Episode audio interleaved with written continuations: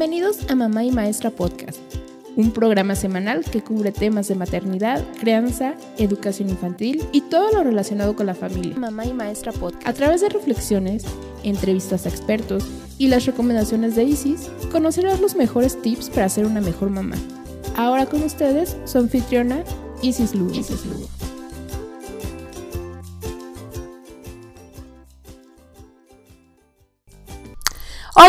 ¿Cómo están? Yo soy Isis Lugo, como dice en la introducción, y les doy la bienvenida a este episodio número 26 del podcast de Mamá y Maestra, donde seguiremos analizando otro más de los capítulos o partes del libro del cerebro del niño de Dan Siegel y Tina Payne, o como se pronuncian esos apellidos. Pero aquí lo importante es el contenido. En el episodio pasado, que es el 25, si no lo has escuchado, te invito a escucharlo. Lo puedes escuchar desde iTunes, iBox, Spreaker, SoundCloud, en muchas, muchas partes o directo desde la página de mamaymaestra.com. Por ahí lo vas a encontrar. Pero en ese episodio 25 hablamos sobre la primera parte del libro que nos habla sobre las definiciones de salud mental, del cerebro pleno y como el objetivo principal del libro que es que conozcamos cómo funciona el cerebro y cuál es el objetivo principal de nuestra vida que es la salud mental, o sea, navegar en el río de bienestar, en un equilibrio, ser flexibles, adaptarnos a, las cosas que nos pasen en la vida sin caer en el caos o en la rigidez. Y parte de esto viene hacia la segunda parte, que nos habla de los dos cerebros o las dos partes del cerebro que son el hemisferio izquierdo y el hemisferio derecho. Y en esta parte hablaremos de la integración horizontal del cerebro, porque como hemos dicho y sabemos todos, la anatomía cerebral pues es muy compleja y tiene muchas partes y muchos cables ahí conectados y muchas cosas cómo funcionan pero vamos a centrarnos ahorita en la parte de integración horizontal, o sea, solo hemisferio izquierdo y derecho con todo y lo que conlleva cada uno. Bueno, vamos a explicar más o menos de qué se trata. Ya creo que se ha hablado mucho, es como muy conocido de qué se encarga cada parte del cerebro, pero creo que podemos dar un pequeño repaso. El cerebro está diseñado para que ambos hemisferios actúen conjuntamente es parte de su diseño y todo, pero depende de las experiencias y cómo las analicemos, cómo las, según nuestros aprendizajes, según lo que nosotros vayamos reflexionando y trabajando en nosotros mismos y en el caso de nuestros hijos, pues en cómo empecemos a aplicar la crianza y estos principios en ellos, va a ser si el cerebro actúa de manera integral o conjunta o si se decanta para un lado o para el otro. Lo ideal es que sea un equilibrio, ¿no? Como hablamos de la salud mental, una integración horizontal del cerebro de ambos hemisferios, pero pues la verdad es que a veces nos vamos más por uno o por otro. Ahora, ¿de qué se encarga cada lado? El hemisferio izquierdo es el hemisferio racional, de donde se van todas las partes de razonamiento, del lenguaje hablado, el lenguaje escrito, la habilidad científica, la habilidad numérica, el control de la mano derecha y todo lo que es cuestiones de orden, lógica y razonamiento eh, lingüístico, matemático, etc. Es un hemisferio literal y lingüístico y se basa en la relación de causa y efecto. O sea, todo lo que podamos racionalizar, pensar, contar, todo se encuentra y se maneja en el lado izquierdo del cerebro. Ahora, el lado derecho es la parte emocional donde están las emociones, las sensaciones, donde procesamos las imágenes, los gestos, los recuerdos eh, personales, lo que nos hace sentir, nos hace intuir. Es el hemisferio de la imaginación, del sentido artístico, del sentido musical, de la percepción tridimensional y del control de la mano izquierda. Recordemos que los hemisferios controlan como la otra parte, o sea, si el hemisferio izquierdo controla la parte derecha que sería la mano, la pierna, todo la parte derecha del cuerpo físicamente y el hemisferio derecho controla la parte físicamente del lado izquierdo. Pero bueno, en cuestión ya más como yéndonos a, los confines, a los rinconcitos del cerebro, eh, en resumen podemos decir que el hemisferio izquierdo es un hemisferio racional y el hemisferio derecho es el hemisferio emocional. Ahora, ¿cómo podemos ayudar a nuestros hijos a integrar horizontalmente el cerebro? O sea, horizontal hablamos de los dos hemisferios, derecho e izquierdo, pues es con la práctica y con las experiencias que vayamos haciendo, ¿no? Y como hablamos en el episodio pasado, primeramente debemos estar lo más integrados posibles nosotros y ese es un trabajo constante. Ah, los niños, em, cuando son pequeños, regularmente en la etapa de 2, 3 años, que es cuando empiezan los berrinches y las luchas de poder y un montón de cosas, mm, podemos decir que ellos se rigen más por el hemisferio derecho, que es el hemisferio de las emociones es un poco complicado que ellos puedan racionalizar o que ellos puedan como que sentarse a pensar y a, y a ponerle lógica a lo que está pasando o lo que están sintiendo. Entonces nosotros debemos ayudarle a poner en orden ese cerebro y a que lleguen al equilibrio, ¿no? A, que ellos usen su parte izquierda para razonar y para controlar las emociones, el, el aluvión, esa tormenta de emociones que vienen a veces con la parte de eh, usar demasiado su hemisferio derecho, que es como la parte natural de ellos. Recordemos la analogía la vez pasada, que la salud mental es navegar por el río de bienestar, pero si nos vamos al lado, de un lado hay caos, del otro lado rigidez, y debemos de estar como en un intermedio de estas dos. Igual pasa con los hemisferios, que vendría siendo como parte de la analogía, porque el hemisferio izquierdo pues ya es más rígido, racional, y el hemisferio derecho son las emociones, el caos, que nos dejamos llevar por lo que sentimos, ¿no? y el hemisferio derecho eh, predomina en los niños pequeños, como les había mencionado. Y eh, ellos pueden como a veces, no sé, podemos decir es que se tardan mucho o ni siquiera saben que le están haciendo un daño a, su hermanito, no sé, al pegarle porque reaccionan, o sea, todo es reacción. Y, no es que siempre lo vamos a dejar ser así, ¿no? Claramente debe haber límites que cuando no se hagan daño ni a ellos mismos, ni a otras personas, ni a las cosas que tienen a su alrededor, Em, ahí sí debemos intervenir, pero hay que pensar que realmente ellos lo hacen porque predomina su hemisferio izquierdo.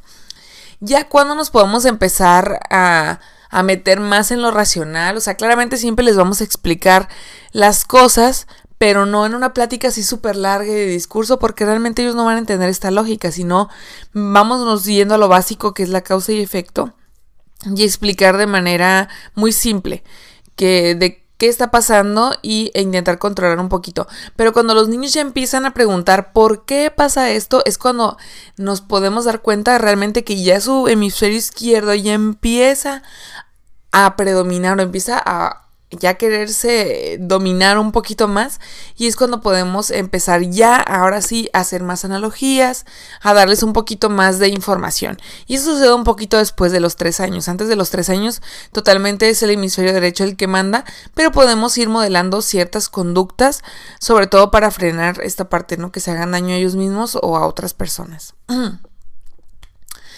Cuando nosotros eh, como adultos o igual los niños, predominamos eh, o hacemos algo con el, con el dominio de un hemisferio, nos podemos dar cuenta muy fácil, ¿no? A, veces algunos adultos somos como muy racionales y como que no damos mucho pie al sentir o al dejarnos llevar por las emociones y es porque estamos dominados por el hemisferio izquierdo, o sea que a veces los adultos somos un desierto emocional y no empezamos como a conjuntar esas dos partes del cerebro. O a veces al revés, nos dejamos llevar muchísimo por nuestras emociones.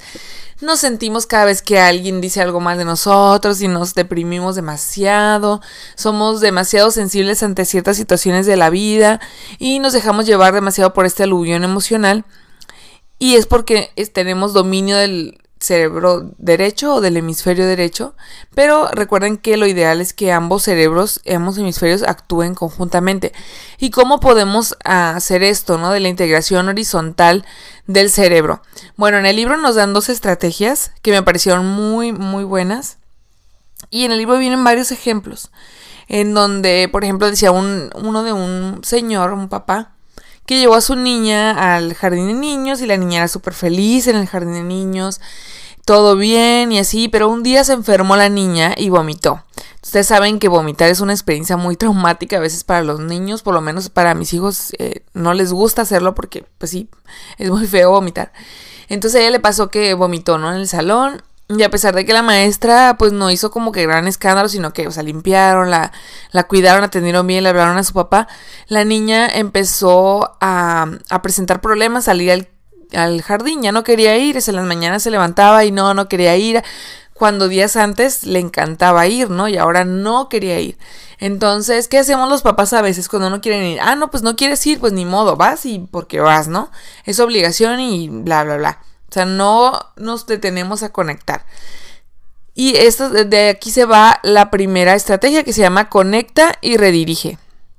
Entonces aquí la niña del ejemplo pues estaba dejando llevar por su hemisferio derecho, era una niña pequeñita, y todas las emociones que le recordaba o que le llevaba el hecho de ir al jardín de niños, porque asociaba, o sea, voy al jardín, vomito y extraño a mi papá porque no está. ¿No? Entonces mi papá me deja ahí y son esas emociones. Entonces ella no podía como que a conectar el hemisferio izquierdo para decir, bueno, vomitaste porque estabas enferma, eso no pasa todos los días, y tu papá viene por ti cuando le llaman o a la hora de la salida puntualmente todos los días, pero ella no podía pensarlo, ¿no? Entonces, esa primera estrategia que se llama conecta y redirige, se trata de cuando el niño se encuentra en este aluvión emocional, del que hemos hablado, ¿no? Que está así como en caos, que no se puede controlar, sus emociones lo están dominando.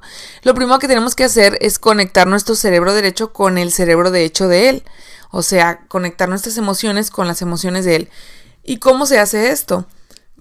Primero reconociendo sus sentimientos. Ponerle esta parte de, de decir, sé que estás triste, o sea, estás triste, ¿verdad? O sea, tienes miedo, ¿verdad? O estás enojado ¿cierto? O sea, como que, ellos sepan que tú sabes lo que están sintiendo, que percibes lo que están sintiendo. O sea, claramente tú no vas a sentir lo mismo que ellos, pero por lo menos puedes conectar con esta parte y reconocer el sentimiento que ellos tienen. Y esto, bueno, ya después este, vamos a ver otra estrategia que, que habla de ponerle nombre, pero es muy, muy importante que ellos sientan que nosotros reconocemos este sentimiento. Estás enojado, ¿verdad? Estás triste, ¿verdad? Ese es la primera, el primer paso de esta estrategia de conectar y redirigir. Podemos eh, reconocer, a lo mejor no siempre le vamos a decir como que estás enojado, ¿verdad? Porque a veces se van a enojar más y así, ¿no? Nosotros eh, debemos conocer a nuestros hijos y percibir cuándo van a recibir bien como unas palabras o cuándo es mejor conectar físicamente con ellos, a lo mejor abrazarlos, darles una palmadita, tomarles de la mano. A veces los niños tampoco permiten el contacto físico, entonces debemos de, ver cómo, cómo hacerles saber que estamos reconociendo sus sentimientos y, y que es válido lo que ellos sienten pero también respetando sus límites, ¿no? Si ellos no quieren ser tocados en ese momento, no hay que tocarlos, si no quieren que les hablemos, no les hablemos, a lo mejor solo estando ahí podemos hacer esa parte de reconocer sus sentimientos. Eso de irse y dejar que se calmen solos es así como que, oh, o sea, es lo peor, ¿no? Sí es cierto, a veces es muy frustrante porque los niños no se calman, pero no porque nos vayamos se van a calmar más rápido, ¿no? Entonces a lo mejor solo estar ahí y es solo estar ahí, o sea, no es como dejarlos solos ni a ver cómo le haces, ahí te calmas, sino que estamos ahí acompañando y respetando su proceso. Entonces ese es el primer paso. Y ya cuando veamos que estamos conectados con ellos y que el niño ha recuperado el control, o sea, que ya se calmó un poquito, que ya está respirando y todo, ahora sí vamos a redirigir con el lado izquierdo del cerebro lo que está pasando, o sea, vamos a empezar a tratar los problemas de manera racional. Ahora sí vamos a poner límites y vamos a buscar una solución juntos de lo que está pasando y explicar, ¿no? Por ejemplo, en este caso, el papá le explicó a la niña que van a, pues sí, que no siempre se vomita, que solo porque está enferma y que la maestra cuida muy bien de ella y que cuando le habla, él va directamente, ¿no? Entonces el papá empezó con esta parte, yo entiendo que, que te sientas mal, pero ya, pero no pasa siempre, ¿no? Entonces, y, y, reconectar, claramente eso no pasó como en un minuto, sino hay que esperar a que, con, a conectar, a que ellos se sientan tranquilos y calmados para poder explicar y ayudarlos con, con otra estrategia de la que hablábamos el episodio pasado, que es contar historias.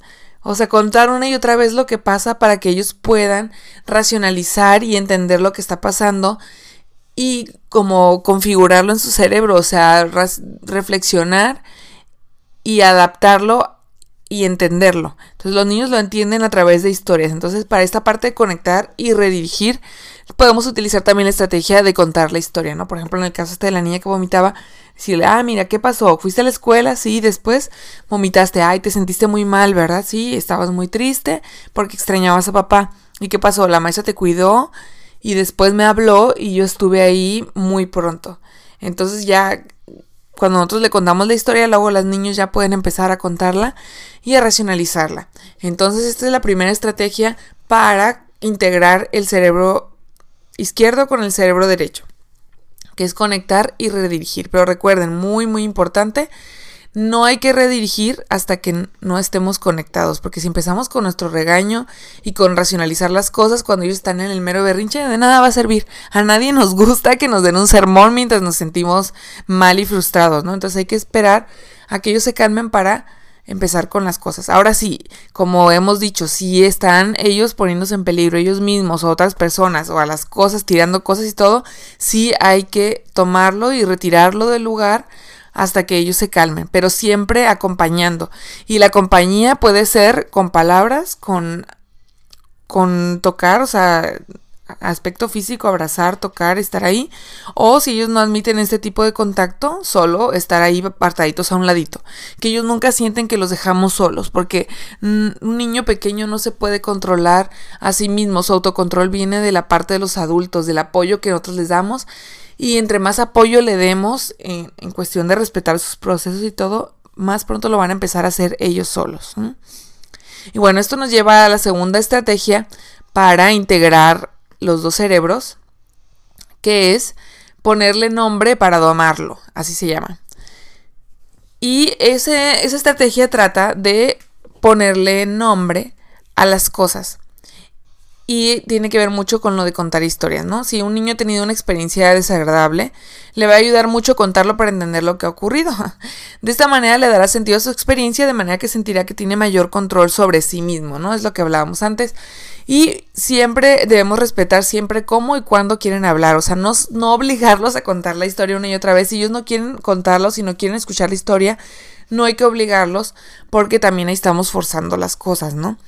Y podemos elegir un momento para que cuenten la historia o que empiecen a racionalizar esta parte de la historia, un momento adecuado. ¿Y cuándo son los momentos adecuados? Cuando la estamos pasando bien, cuando estamos jugando a armar bloques o a las muñecas o cuando estamos jugando un juego de mesa.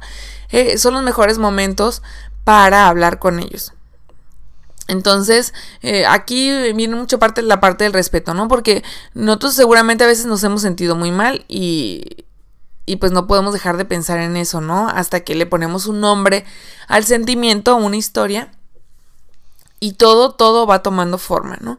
Entonces, en, cuando nosotros le ponemos un nombre a lo que estamos sintiendo o empezamos a contar las historias de lo que está pasando, eh, aquí dice que en, el cerebro se reduce el estrés, se reduce la actividad de los circuitos y ayudan a que las personas nos sintamos mejor, incluyendo a los niños. Y con los niños que son muy, muy pequeñitos, que a lo mejor eh, su lenguaje apenas está desarrollando y todo, sirve mucho el que nosotros seamos los narradores y empecemos como a hacer preguntas sencillas, ¿no?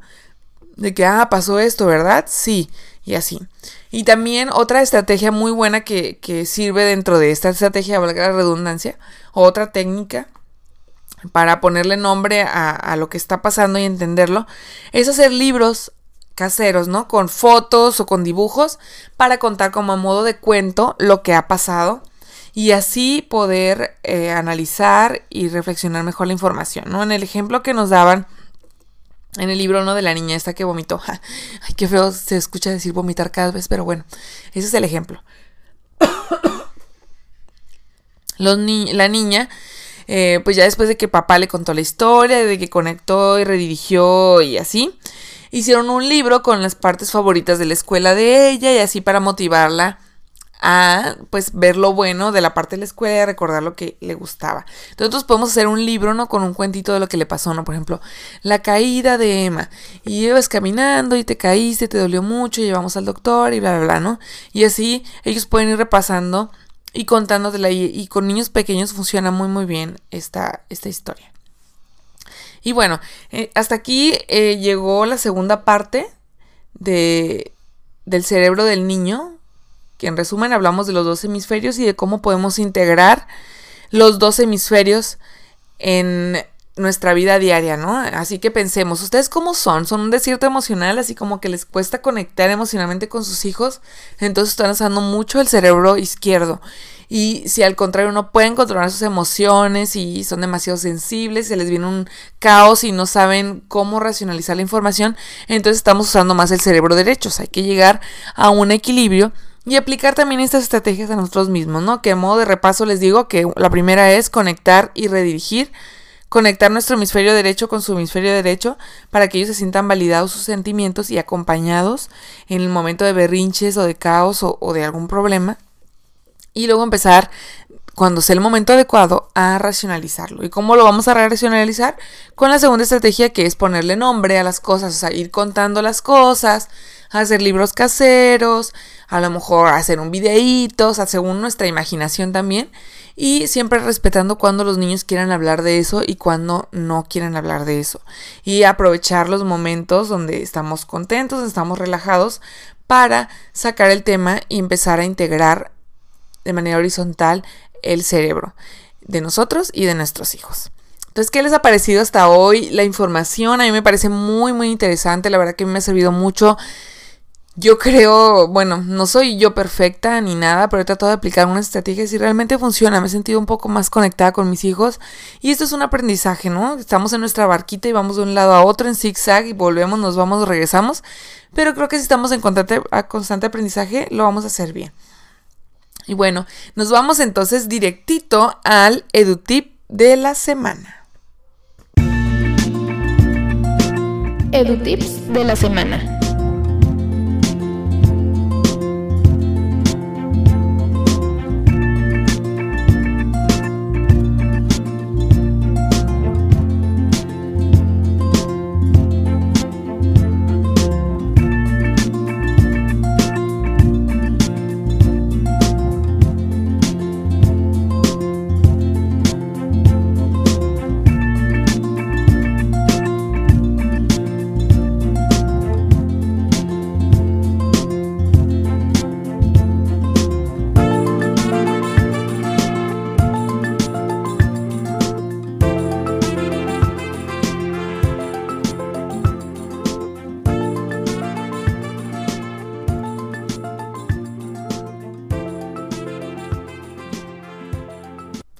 Y el edutip de la semana va relacionado con la escritura o el trazo, porque se puede usar desde que son niños muy pequeños.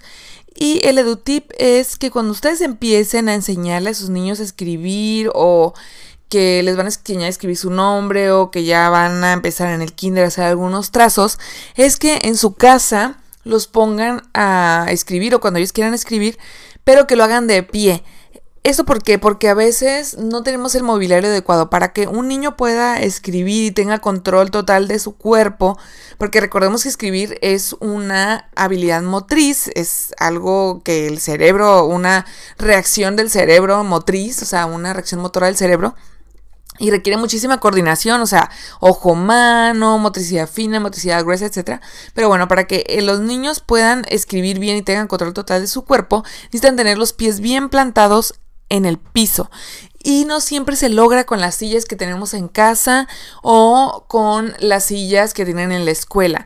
Eh, excepto si tienen estas sillas como que puedes ir adaptando como la trip track de estoque, que por ahí tengo un video si quieren checarla, que a mí me encanta esa, esa silla. Pero si no la tienen, pues ni modo van a tener que hacer, em, hacerlo así como les estoy diciendo, que es un tip de que ellos lo hagan de pie. Así como les ponemos como sus hojas y todo para que ellos rayen las paredes porque les encanta. O sea, les encanta rayar las paredes y lo hacen súper bien porque están de pie tienen los los pies súper bien plantados en el piso. Entonces, cuando tú quieras que tu hijo ya aprenda a escribir y todo, que lo haga en la pared claramente no lo va a hacer como en la pared con tu pintura bonita, ¿no? Ponle una hoja rotafolio, ponle un pizarrón a nivel del piso para que ellos puedan hacer sus trazos. De hecho, en muchas escuelas preescolares y todo se lleva a cabo este tip con muy buenos resultados. Así que si tú tienes un niño en edad preescolar, ponlo a escribir de pie y verás la diferencia. O sea, primero ve cómo escribe cuando está sentado y luego ve cómo escribe cuando está de pie y verás que cuando está de pie tiene muchísima más libertad y control sobre su cuerpo y además le va a ser muy fácil y muy divertido rayar en la pared, aunque no sea la pared. Tú le puedes poner lo que quieras. Ya si tú quieres que te la pintura, está bien. Pero bueno, este fue el deductivo de la semana. Todos a rayar las paredes. Bueno, no me escuchen niños, pónganle una hojita, por favor. Y bueno, hasta aquí llegó el episodio número 26. Te esperamos en la siguiente entrega con la tercera parte del libro del cerebro del niño. Recuerda que me puedes seguir en todas mis redes sociales como mamá y maestra. El loguito de letras de colores, esa soy yo. Y me puedes mandar un mail a mamá y maestra blog gmail.com con tus sugerencias, comentarios, con lo que quieras. Recuerda compartir este podcast para que mamás, mamás se enteren de estas deliciosas estrategias del libro del cerebro del niño. Y nosotros nos vemos en un siguiente episodio. Adiós.